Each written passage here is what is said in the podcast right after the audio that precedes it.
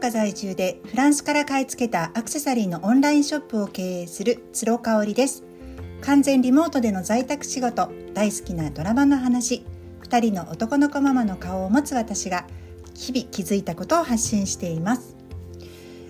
はい、えー、連日お届けしております。昨日は好感度が高い人がいい人なわけじゃないっていうことで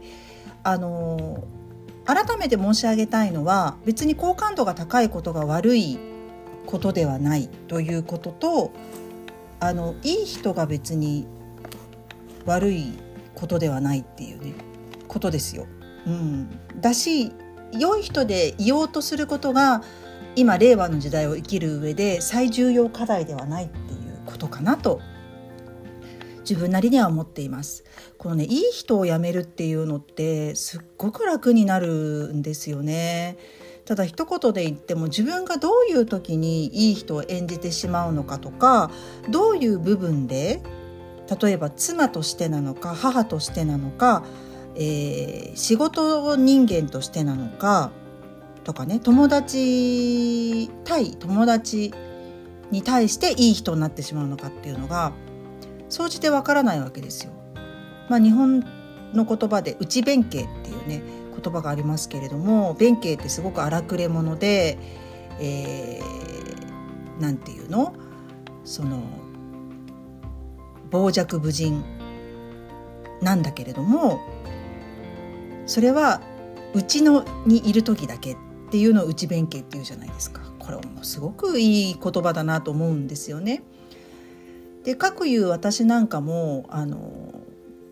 内弁慶の類だと思いますしうちの主人はね全然違うかな。うちでも外で外でもいい人。いい人なんだけど人との距離感がすごく絶妙なのであの好き嫌いっていうのははっきり言わないけど結局嫌いなことはやってないし嫌いな人とは会ってないんだよね。その塩梅がすごくね上手。相手に伝わらないようにやっちゃうのがすごく上手。だからまああの子供たちのことはすごく好きだし愛してるっていうことを言ってくれるけれどもでもやっぱり自分が面倒くさいなって思うことは私がこうお願いするまでは絶対やらなかったりとかするし結構徹底してるんだよね。あの無意識だと思うんだけれども。まあ主人のようなタイプは男の方だからっていう、まあ、ジェンダーのこと話に出してはあの複雑になっちゃうんだけれども男の人だからっていうところと結構稀有な存在珍しい存在なんじゃないかなっていうふうに思います。やっぱ女性はねあのいろんな顔を持ってるしその都度その都度熱量が違ったりとかするし例えば仕事もね始めた時はいい人に思われたいからすごく「はいはい」って言ってるけどまあ23年56年いるうちにだんだんだんだんこう自分の本質的なものが出てきて「え実はこんな人だったんだ」みたいなさそういうのとかありますよね。うん私きっとそのタイプだったからおそらく一番最初から自己開示をバーンとしてる子のことが嫌いだったんだろうね。なんで最初からなんか先輩のこと立てないんだろうとか敬語がなってないとか謙虚じゃないとか新参者のくせにみたいな風に思っていたと思うの。会社員の時はね。30代前半ぐらいだったかなと思うんですけれども。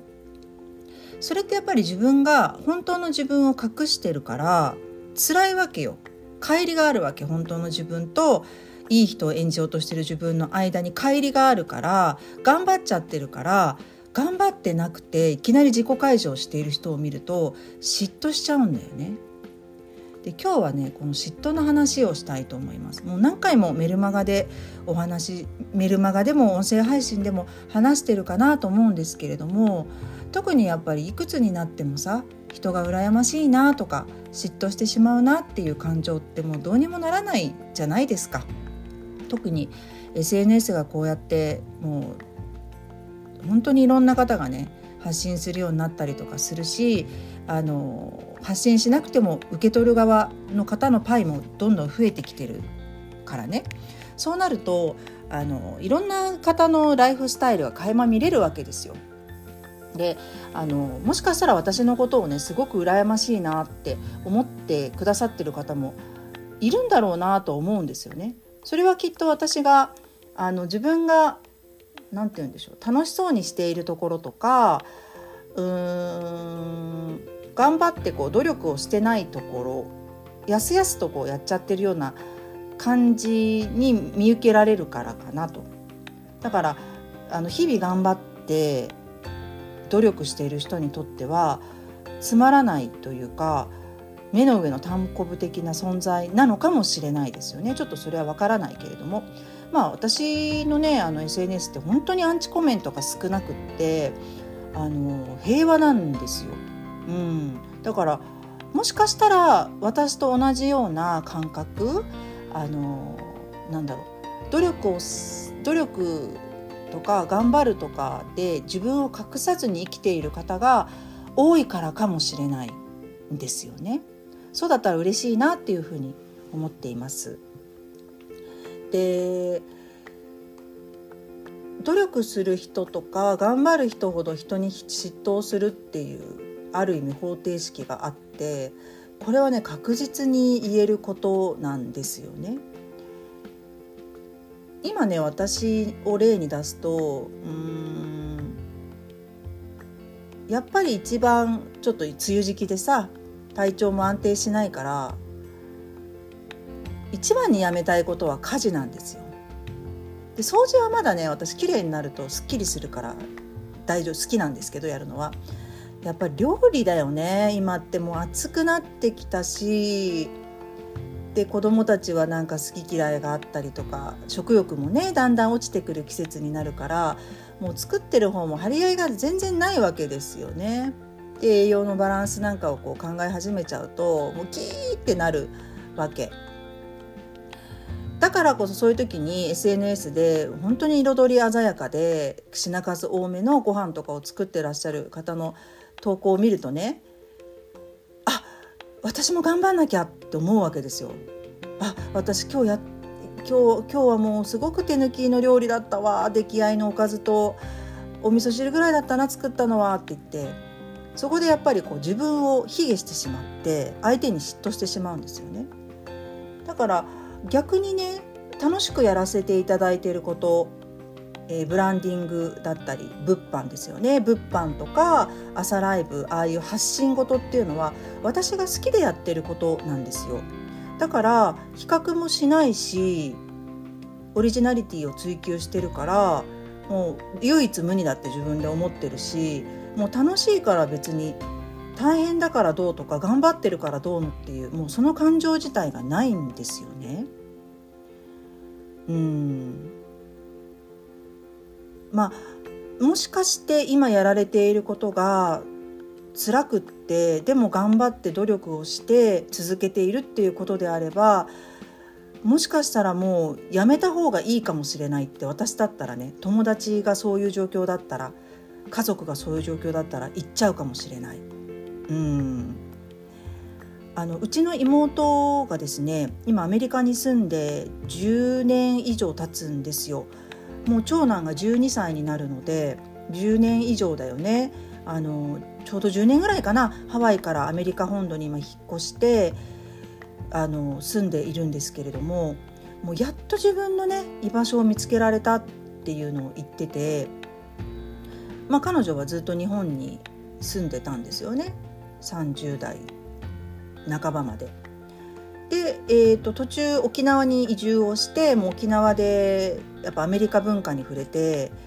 急速に英語が上達してですねあの20代で英語を始めてネイティブになったっていう経歴があるのねそういう過程があるんですよ。で彼女がやっぱりいつも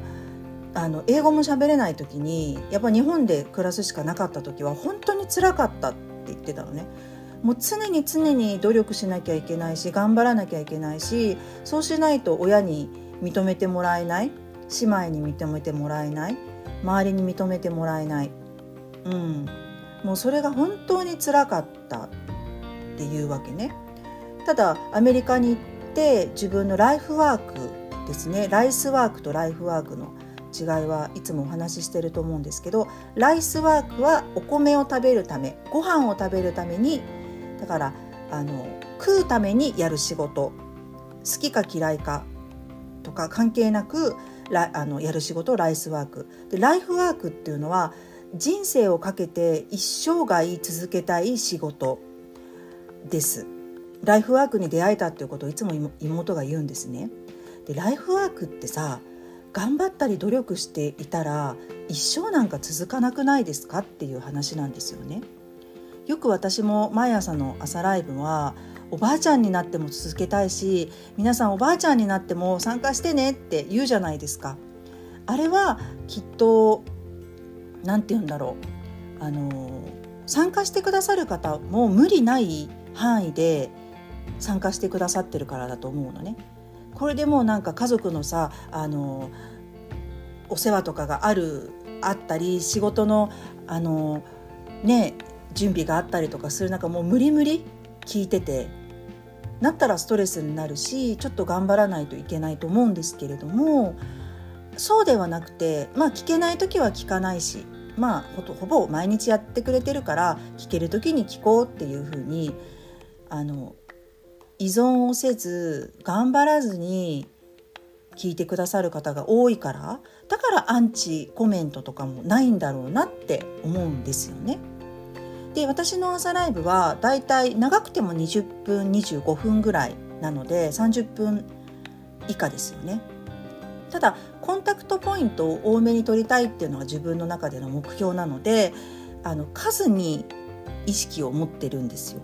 だから内容とか時間とかよりかもあの数にフォーカスしていた方が私は難なくやりこなせるっていうのが自分の中でも分かってきてるからなのね。そのやっぱりね自分を知ることかなって思います。ライフワークを見つける手立てだったりとか嫉妬っていう感情を手放す第一歩としてはあの自分のことをよく知ること、うん、であの苦手なのにやりたくないのに頑張ってることがありますか？ありませんか？っ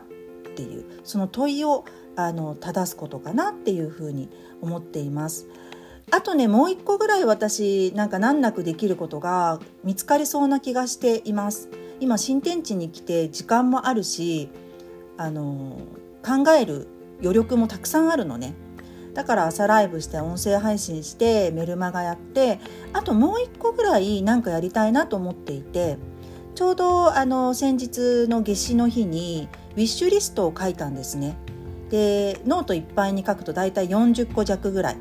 ちなみに冬至の日も書きました。同じ数だけね。であの振り返りをしたりとかしながら、まあ、新しいまたあのことを書いたりなんかしててああやりたいなっていうことがちょっといろいろ出てきました。まあオンラインにはなると思うんですけどね。なんかオンラインのイベントだったりとかちょうどこの「ボイス・オブ・ウーマン」って聞いてくださってる方の数がそんなにめちゃめちゃ多いわけじゃないからすごくいいコミュニティあの層が厚くあの心根がこう綺麗な方たちが